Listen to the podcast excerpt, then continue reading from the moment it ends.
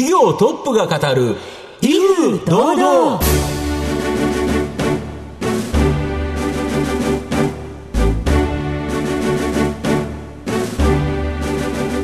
毎度相場の福の神こと藤本信之です。アシスタントの飯村美希です。この番組は巷で話題の気になる企業トップをお招きして番組の指揮者的役割である財産ネット企業調査部長藤本信之さんが独特のタクトさばきでゲストの人となりを楽しく奏でて紹介していく企業情報番組です。今週もどうぞよろしくお願いいたします。今回なんと200回目の放送、うん、すごいですね。長く続きましたね。はい、はい。ということで皆さんいろいろなご出演企業、えー、ございましたがぜひポッドキャストなどもご活用いただければと思います。そして今回も素敵なゲストをお招きしてお送りいたします。どうぞ最後までお楽しみくださいこの番組は企業の情報システムのお困りごとをアウトソーシングで解決する IT サービスのトップランナーパシフィックネットの提供財産ネットの制作協力でお送りします。業トップが語る威風堂々。それでは本日のゲストをご紹介します。証券コード5256東証グロース上場株式会社フュージック代表取締役社長納富貞義さんにお越しいただいています。納富さん、本日どうぞよろしくお願いいたします。よろしくお願いします。よろしくお願いします。株式会社フュージックは、福岡市中央区天神に本社があります。お客様の課題解決にあたって新たなテクノロジーを活用した各種システム開発から各種コンサルティングまで様々なサービスを幅広く提供しているテクノロジーカンパニーです。それでは、納富さんの方からも簡単に御社のことを教えてください。当社はですね、テクノロジーカンパニーと謳ってますけども、えっと、中心としては AI、とクラウドコンピューティングを中心として、えっと、様々な事業を行っております。まあ、お客様の、えっと、様々な新規事業であったりとか、うん、課題解決というのを、はい、その AI とか、クラウドコンピューティングを使って解決するというところですね。で、最近では、あの、人工衛星からのデータ、宇宙関連の、えっと、事業というのも進めようとしております。ありがとうございます。また企業のお話については後ほどじっくりと伺っていきたいと思いますが、まずは納富さんの自己紹介を兼ねまして、しばし質問にお付き合いいただければと思いますので、どうぞよろしくお願いいたします。では、納富さん、生年月日を教えてください。1978年の8月11日、今44歳になります。はい。ご出身はどちらでしょうか？はい。僕はずっと福岡で生まれて、もうずっと中学、高校、大学とずっと福岡ですね。えー、納富さん、九州大学工学部にご進学されておりますが、こちらを選ばれた理由は何でしょうか？家から近かったというのがもう純粋な理由ではあるんです すごいですね。家から近いという理由で九州大学にご入学、すごいなって思ってしまいますが。本当は、あの、その、まあ、今も先ほど事業の中でやってると申し上げましたけども、まあ、宇宙関連とかって、まあ、宇宙に非常に興味があってですね、そのことを純粋には勉強したかったなと思ってたんですけども、その当時、こう、インターネットというものが流行り出した。えっ、と、97年だったと思うんですけど、Windows 95とかも出てですね、なので、まあ、じゃあなんとなく情報系を専攻しようかなというところで、その情報系を専攻して、えー、近くにあったというところで、まあ、あと学力的にもなんとかいけるというところで、九州大学に進学させていただいたというところになります。え大学生活中何か印象に残っていることありますでしょうか？まあ、アルバイトでお金を稼いでは、その貯めたお金で、こう、バックパッカーというか、海外に放浪したりとか、はい、そういったことはしてたので、そのあたりは、まあ、今になって考えると、すごく贅沢な時間だったと思うし、いい経験だったなと思ってますね、うん。はい。バックパッカーということですけれども、やはり何かこう、価値観の変わるようなことはありましたでしょうか、うん、まあ、当時はやっぱりそんなにこう、感じなかったとこはありますけど、今振り返ると、やっぱり本当に、えー、貧しい方々が本当に道端にいっぱいいたりとか、うんまあ、そういう意味で言うと僕はこう日本に生まれた時点でこう宝くじに当たったようなもんだというふうに言ってるんですけども、うんまあ、非常に自分が恵まれた環境であるということは痛感しましたね。その後、社会人のスタートというのはどうなるのでしょうか、はい。結論、えっと、就職しないということ決断したわけですけども、いろんなこう、社会人に会った時に、なんかこう、あまり心がワクワクしなかったと。ずっと働くつもりはなかった。うん、要はどっかで3年とか5年で、うん、まあ、ある意味スピンアウトして起業しようとは思ってたんですけども、うん、社会人の方々と会う中で、なんかそこで働く自分というのが、まあ、全くイメージが湧かなくてですね、結論ここではもう働いてはならないんじゃないかというふうに自分の中で思って、結論その自分で起業すると。まあ、あの、友人の浜崎というものが今、一緒にまだパートナーとしてやってますけども、彼と一緒に起業して、今に至るというところになってます。それはおいくつの時になるんでしょう大学院生の時なんで23とか24とかだと思いますね。うん、はい。その学生中の企業がこの現在のフュージックになるわけなんですそうですね。あの、幸いなことに、あの、潰れることなく、うん、その、今も継続しているという状況になってます。はい。スタートのビジネスは現在と同じですか？そうですね。あの、当時やっぱり情報系を専攻してたので、多少のプログラミングだったりとか、そういったこともできたので、えー、それをなりわいとして、まあ様々な企業とか、まあ当然ちっちゃい仕事ではあるんですけども、えー、依頼を受けたものを、まあプラスアルファを持って返して、えー、プログラミングを組んだりとか、システムを作ったりということでやってました。なんで今やってる事業というのもその延長線上が大きくなったりとか、まあレベルが上がったりといったところがあるかなと思ってます。え、その後、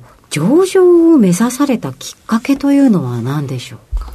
まあ、上場したのが4、5か月前というところと、上場の決意したのは3年半ぐらい前になるんですけども、はいはい、まあ様々な企業とかを見ていく中で、やっぱりちゃんと継続性だったりとか、成長してるとかっていうのは、やっぱ上場企業が多いなと。で、何よりもやっぱりその先の景色を見てみたいという、まあある意味好奇心みたいなところも大きくなってきて、えー、上場しようと。ただ、まあ当然そこは、あの、簡単な話でないということはもう十二分に分かっていたので、ちゃんとじっくり考えた上で、まあ3年半ほど前に意思決定をして、もうそこからこう、もう人材を採用したりとか、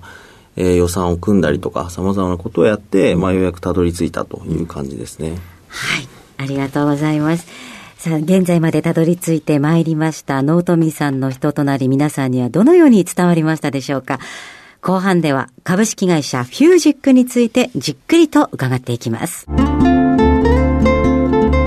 企業トップが語る威風堂々。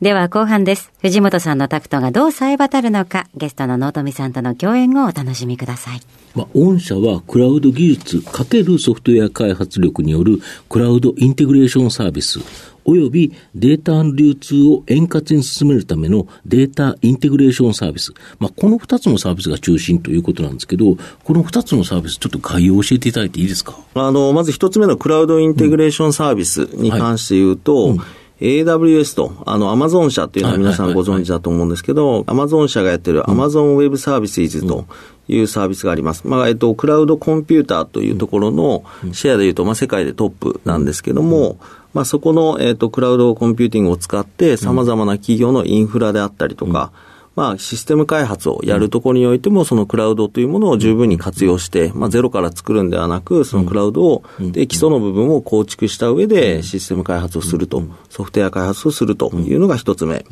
で、もう一個のデータインテグレーションサービスというのは、もう、いわゆる AI ですね。えっと、今、チャット GPT で非常に話題ではありますけども、当社としては自然言語とか、うん、あと言語に関する、うん、えー、ところを AI で解析をしたりとか、うん、あと画像解析ですね。えっ、ー、と、先ほど言った人工衛星のデータとかっていうのは、人工知能、AI で解析する必要がありますので、えー、そういった画像解析においても AI を活用して提供しております。で、御社の売上高の約3割っていうのが、はい、この大学とか研究機関、アカデミアっていう形になってるんですけど、はい、これなんでここに御社強いんですか？事実、あの、3割ぐらいが、例えば、うん、あの、学術研究機関という JAXA さんだったりとか、産総研とか理化学研究所とか、はいはい、あとは様々な国立大学、私立大学というのが取引先だったりするんですけども、うんうんえっと、まあ、そこにおいて、あの、うん、なぜ僕らがそういったサービスを提供できてるかっていうとですね、うん、結構あの、案件ごとに得意性があるんですよね。うん、彼ら、えっと、研究者が相手だったりするので、比較的エッジの効いたあの内容のオファーが多かったりして、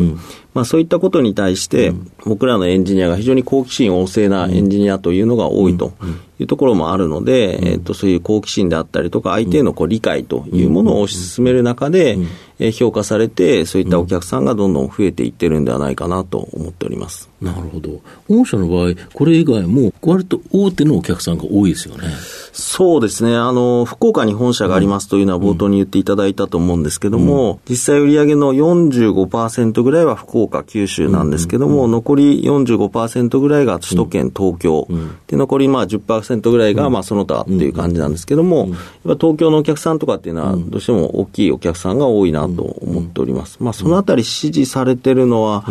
そうですね、まあ、柔軟にこう対応したりとか、非常にこうスピード感が速く、えできるといったところが支持されてるんではないかなと思います。あと、御社の場合、お客様の要望に合わせて開発したシステムから、まあ、他にも使える汎用性の高いですね、ものをサービス化して提供する、この自社開発のサービス。これが2つあるそうなんですけど、どんなサービスあるんですか？あの、お客様の要望に応じて作ったものというものを、うん、えっと、一般化して、他のお客さんでも使えるようにして、うん、えっと、汎用化するというサービスもあります。実際のうちのな会社で、えー、大きいもので言うと、360という多面評価、いわゆる360度、そうですね、360度評価のツールがあるんですけども、それに関して言うと、もうこれはもうだいぶ前なんですけど、あるお客さんから、えっと、こういったものを作りたいという依頼があって作りましたと。で、それをこう、まあ、お客さんとちゃんとこう、コミュニケーションを取りながら一般化していって、それをこう、ASP のサービスとして、えっと、いろんな企業に使っていただくと。えっ、と、延べで言うと多分1000社ぐらい使っていただいているような状況だったりすると思いますし、最近で言うと、まあ、大きいところだと総務省さんとかが、まあ、省内の4、5千人ぐらいの、えっ、と、職員の方々を対象に使っていただいたりと。いうところで、まあ、どんどんどんどん、あの、大きい会社さんとか、大きい組織の方で導入されてるっていう事例が増えてきている状況です。今まで人事ってあれですよね、上の人が下の人を評価するという形が多かったんですけど、ねはい、360度評価だと、下の人も上の人を、で、隣の同僚もということですよね、はい、そうですね、やっぱり一つはまあ多分年功序列といったものがこう崩れてきてるであったりとか、やっぱり働き方改革とかっていう中で、えー、いろんな情報をちゃんと吸い上げましょうと。いうこともあって、この多面評価というもの、うん、まあ、海外では結構主流だったりとかするんですけども、うん、日本においてもどんどんシェアが増えていってるんではないかなと思ってます。総務省が使ってくれたら、他の自治体とか、結構広がりそうですよね。そう期待したいですけどね。なるほど。はい、もう一つは、えっと、シグフィーという、えっと、連絡網ツールがあります。はい、で、これも、えっと、日本国内で何十万人というユーザーがいるんですけども、これは学校の連絡網ツールですね。はいはい、おそらくお子さんをお持ちの方々と、電話でなんかあの表があって、あなたの次はこの家ですよってやつがありましたよね。そうですね。まずあの連絡網というのと、うん、あとですね、あの大変なのがこう欠席の連絡、例えばもうコロナ時の時なんかは非常に大変だったんですが、学校に電話をして今日休ませますと。あ、ありましたよね。で、そうするとですね、えっと、一般的な学校でいうと、2、3人の先生がある特定の時間ずっと電話に張り付いてるような状況だったりするわけですね。そうですよね。で、保護者側も特定の時間に電話しないといけないと。っていうようなとこもあって、非常にこう事務が煩雑になったり、で、そういったものをこう連絡網ツールとかで、えー、ポチポチっとクリックすると、まあ休みの理由であったりとかを連絡すると。で、学校側も例えば特定の部活の生徒だけ何かを連絡するとか、そういったことが簡単にできるので、まあそういったツールを提供してます。まあこれもどんどんユーザーが増えてますし、今はその課金機能ですね。えー、学校においてちっちゃなお金、高納金とかの、うん、えー、納めってあるわけですありますよね、なんだかんだ。はい、これがお釣りを持ってこないでくださいという。袋に入れて。そうです。はい、で、これ実は大変なのが、学校の先生も大変で、うん預かってちゃんと受け取って、それが合ってるかどうかだったり、もうそもそもお金持ちたくないわけですよね。リスクも含めて考えると。なんでそういったものをオンラインで簡単にできるような機能というのもつけて提供しております。なるほど。これはだから今までのサービスと違って、あれですよね、積み上げ型のストック型収益そうですね、はい。ね、おっしゃる通り、ストック型で、えっと、月々、えっと、チャージして、えっと、お金をいただくといったところで、非常にリピート性が高いので、これも伸ばしていきたいなというふうに思ってます。ちょっと事業とは違うんですけど、僕、御社のウェブ見て素敵だなっていうところが、はい、メンバー紹介のページということなんですけど、はい、その全社員の紹介画像と、あの、プロフィールとか、いろんな夢とかいろいろ書いてますよね。はい、あれ、で、しかも、その紹介画像は御社の機械学習エンジニアが画像生成技術を用いて生成。はい。これ面白いですよね。そうですね。あの、やっぱりどうしても僕ら、こう、お客さんとこう、対峙するときに、えどのメンバーが関わるかっていうことは非常に重要だなと思ってます。なので、できれば顔を出したいと。一方で、まあ、あの個人情報とかいろんな観点もあるので。まあ、出したくないとかっていう人もいますよね。なので AI 画像を使って、なんで、あの、入社、新しいメンバーが来ると、その画像を、まあ、写真を撮って、それで AI で、実は100パターンぐらい画像を出すんですよ。で、その中から自分が好きな画像を選ぶ。非常にアニメ風だったりとか、リアルな写真、ああの、AI 画像を選ぶ人もいますし、そこはもう自由に任せてるんですけども、個人の趣味でそれを、まあ、ウェブサイトに載せているといったところになります。で、御社に入ろうとした人って、まあ、面談とかあるんですけど、はい、カジュアル面談っていうので、はい、そのところにリンクついてますよね。はい。あれで面白いのが、ある社員が、の方が、僕の愛車のポルシェ、ボクスターでドライブしながらでも OK です。これなかなか強烈だなと思ったんですけど。そんなこと書いてましたか？はい。はい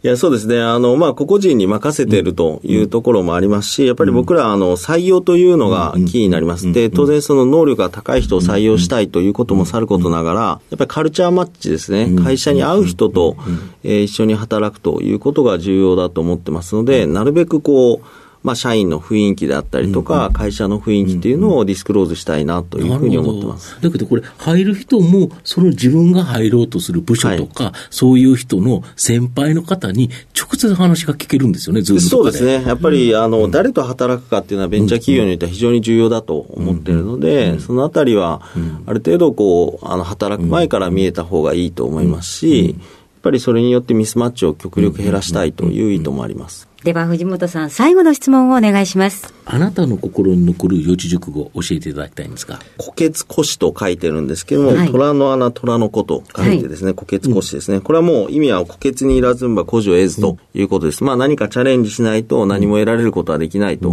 いうことの意味になりますけど、やっぱりそのいろんなことにチャレンジして、まあ企業自体もそうですし、新しい事業ですね、最近だと量子コンピューターとか宇宙とか言ってますけども、そういったこともチャレンジしないと何も得られないなと。当然失敗も多々あるとは思うんですけども、まあ、その精神はずっと持っておきたいなというふうに思っております。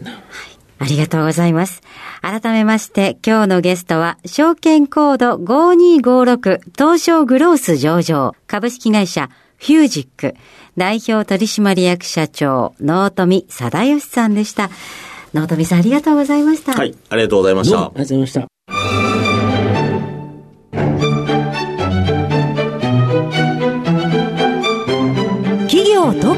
る威風堂々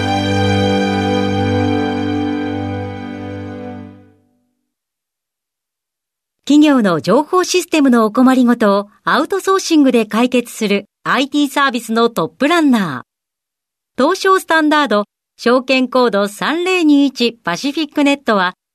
パソコンの導入、運用管理、クラウドサービスからデータ消去、適正処理までサブスクリプションで企業の IT 部門を強力にバックアップする信頼のパートナーです。